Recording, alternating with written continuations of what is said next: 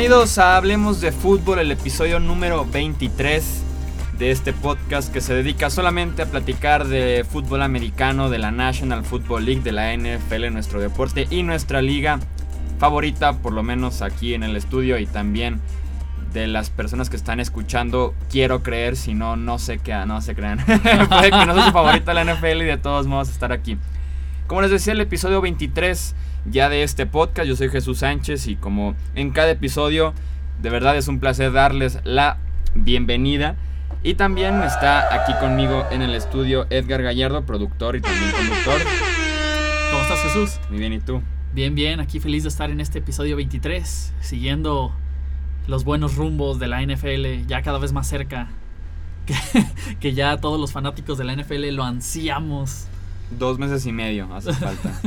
casi, casi tenemos un contador de horas, sí. minutos y segundos. Dos meses y medio tenemos que aguantar sin NFL un ratito más y ya tendremos de regreso con la temporada regular 2017.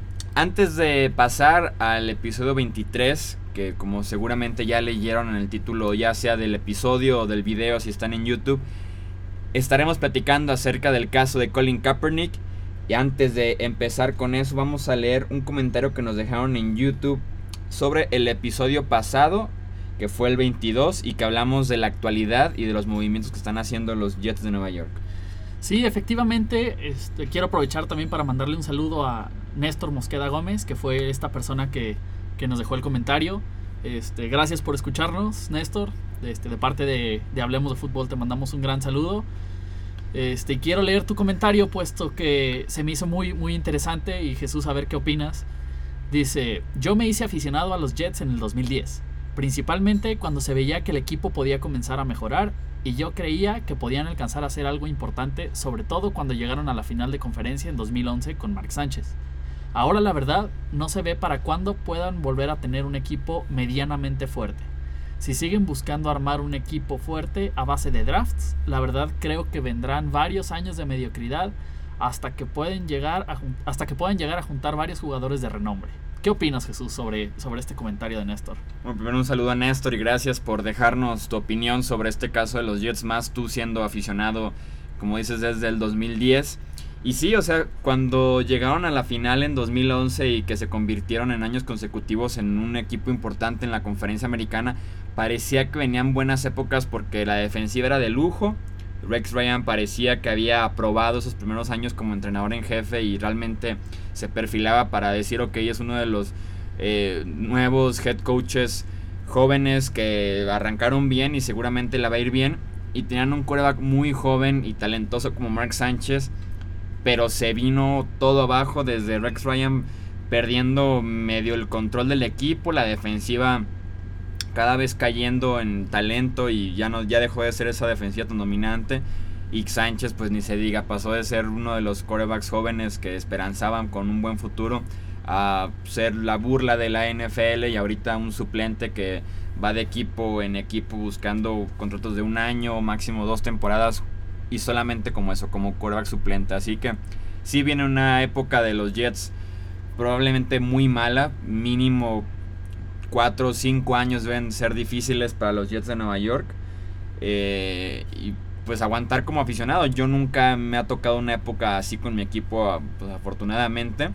Pero si viene la reconstrucción ya total, aguantar ese tipo de movimientos que, como yo escuchaba en otro podcast, eh, que mencionaban que, ok, si como fan de tu equipo tienes dos perspectivas, si eres el fan entre comillas, conocedor o que entiende el movimiento de la NFL, dices, ah, ok, mi equipo está cortando a medio mundo y están adquiriendo selecciones del draft y se van a aventar un año muy malo, pero para una buena posición, vienen más talento, etc. Y están los fans en los que no les interesa como tal ese punto de la reconstrucción y solamente quieren que su equipo se comporte y dé pelea cada domingo y cuando están viendo que cortan a pilares tanto ofensivos como defensivos como Mangold, como Eric Decker, como David Harris, te empiezas a preocupar y te enojas con tu equipo, con la gerencia, con entrenadores y todo, ¿no? Entonces, espero que lo veas como de esta perspectiva de, ok, viene una reconstrucción, viene más talento, hay que ser pacientes y nada más que todos los equipos pasan por transiciones así en la NFL por el mismo modelo que tiene la liga de tener 5 o 6 años buenos y que entre la agencia libre eh, te empiezas a caer, el declive de tus jugadores y lo retomes con más jugadores del draft. Entonces es parte del modelo de la NFL y esta vez le tocó a los Jets pues llegar a lo más bajo como ya platicamos en el episodio 22. Vamos ahora sí con el ya con el tema que tenemos para este episodio. Como les decía, Colin Kaepernick, el quarterback que guió a los San Francisco 49ers al Super Bowl del 2012 que perdieron en contra de Joe Flacco y los Ravens de Baltimore. Se me hace increíble pensar que ese Super Bowl, recordamos que fue la remontada de San Francisco a partir del apagón que se dio en el domo de los Saints de Nueva Orleans. Estuvimos a centímetros que se quedó ese balón de ser recibido por Michael Crabtree de decir Super Bowl winning quarterback cada vez que mencionamos a Colin Kaepernick. Es cuando yo a veces me traumo como, ah, caray, estuvimos a centímetros, segundos, lo que sea, de decir que este hombre tiene un anillo cuando yo nunca fui tan fan de él y cuando ahorita, cinco años después de ese Super Bowl, que fue sin duda su mejor temporada, hemos visto una versión un poco más real de lo que es el quarterback, hablando solamente del talento en el campo.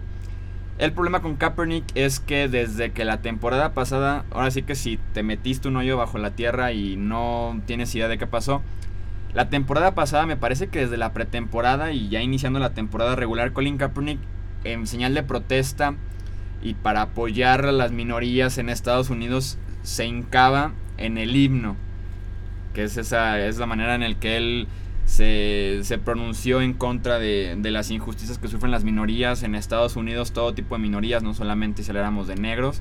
Eh, entonces, las personas lo vieron muy mal, lo vieron como una falta de respeto. Recordemos que allá en Estados Unidos el patriotismo y nacionalismo es muy fuerte, entonces lo veían como una falta de respeto, que no estaba agradeciendo a las tropas que los mantienen eh, con paz y, todo, y todo eso. Entonces se vio mal en los ojos del estadounidense.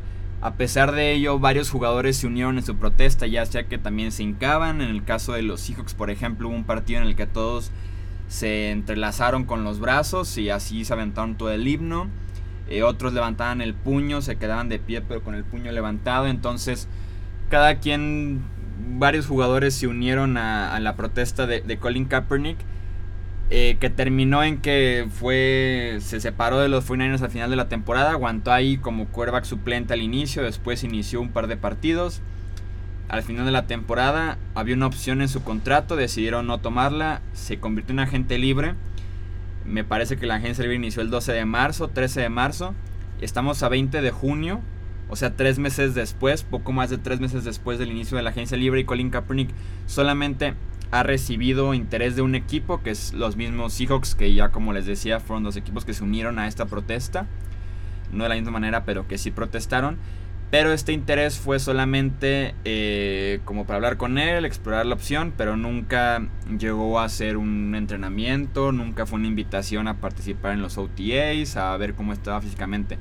Fue solamente hablar con él, eso fue lo que se reportó. Los hijos se reunieron con Colin Kaepernick, ahí murió. A las dos semanas firmaron a Austin Davis como quarterback suplente, porque Seattle estaba buscando un quarterback suplente.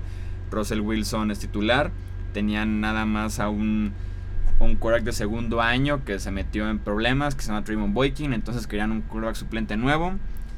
Terminaron firmando a Austin Davis y la gente, entre unos que se pronunciaron a favor y qué bueno que no le dieron la oportunidad y otros que están insistiendo en que los equipos de la NFL se pusieron de acuerdo para ignorar a Colin Kaepernick, que incluso viene eh, por órdenes de la NFL el no firmar un quarterback polémico que puede que manche la reputación de la liga por completo. Entonces, se ha convertido en toda una polémica de que por qué si tiene talento y por qué si estuvo a centímetros de ser eh, un quarterback ganador del Super Bowl no se le puede dar una oportunidad.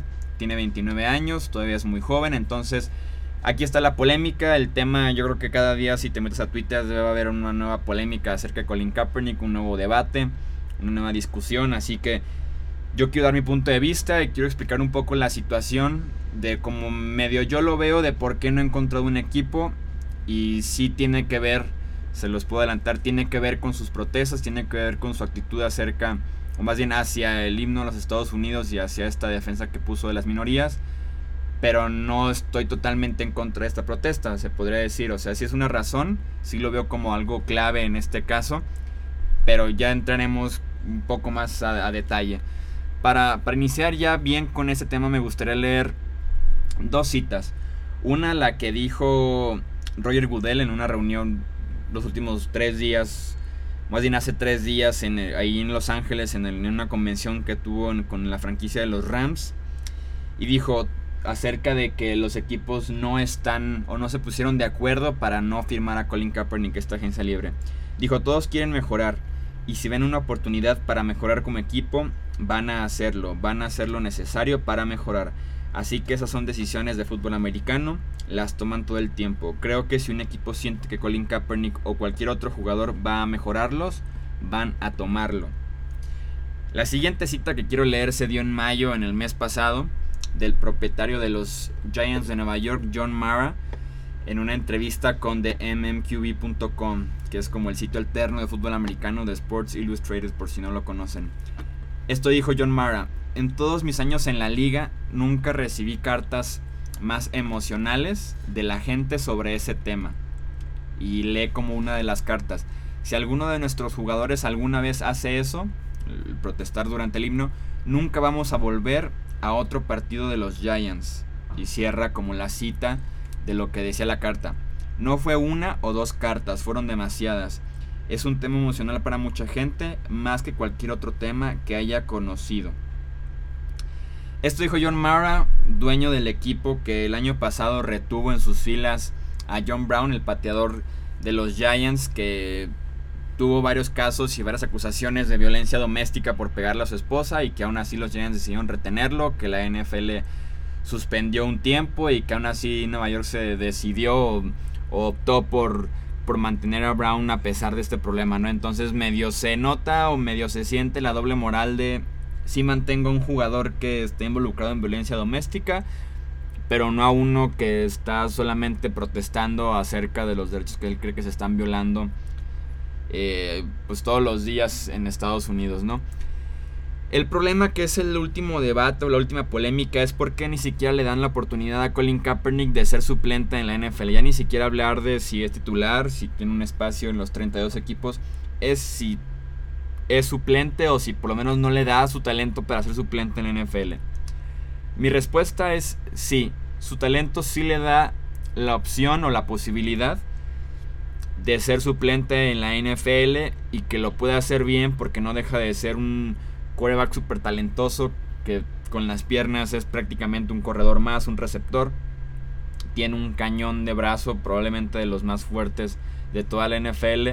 Con poca precisión, sí, pero que por lo menos es fuerte, que ya tiene experiencia en la NFL, que corre diversos sistemas, desde el convencional hasta el que procuran ponerlo en movimiento sí tiene ese talento para ser coreback suplente de la NFL, más porque si revisas los coreback suplentes actuales de, de, la NFL y dándole como un orden, se podría decir de cuáles son los mejores y vamos de más a menos, ver como en qué punto entraría Colin Kaepernick.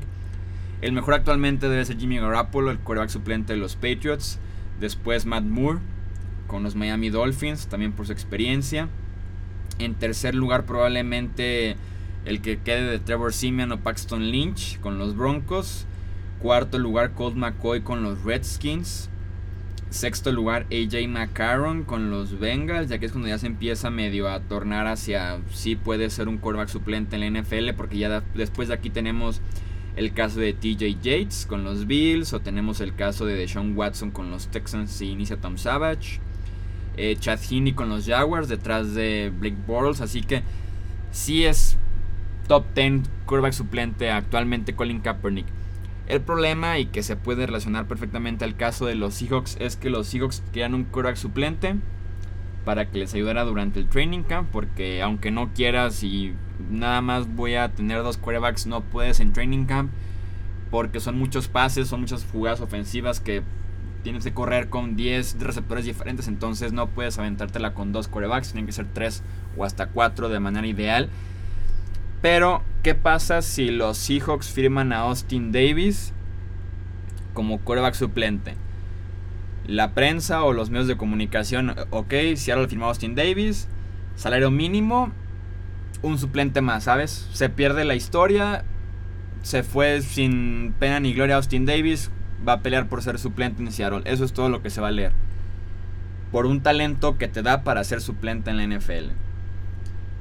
Con Colin Kaepernick el talento no justifica la crítica o la atención o la cobertura que te van a dar como equipo.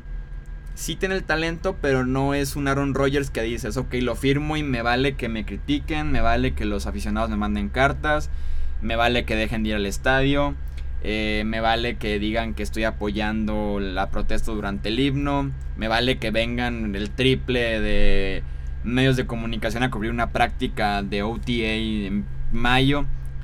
El talento justificaría en ese caso toda esa tensión extra que puede ser positiva o negativa para tu equipo, lo justifica porque es muy bueno el coreback que estás firmando. Claro, ahí quiero ver a, esos mismos aficionados criticando la contratación en, en postemporada y no, no vamos a ir. Sí, exacto. Entonces, entonces en este caso lo justifica. Con Colin Kaepernick, uno, el talento no es tan grande o por lo menos no lo vas a firmar con la esperanza de que, ah, ok, me va a ganar 10 partidos o si lo necesito como suplente 4 juegos, se va a ir 4-0, se va a ir 3-1. El talento no está ahí, la producción del año pasado mejoró un poco, pero a comparación de esa temporada 2012-2013 no tiene nada que ver lo que mostró en el campo en ese momento, en el campo directamente. Segundo punto, Austin Davis firmó por el mínimo salario más bien por el salario mínimo. Sí. Que, fue, que es menos del millón de dólares en la NFL, es como 860 mil, algo así, dólares por temporada. Claro, estamos hablando ahí de ya de un factor costo-beneficio también.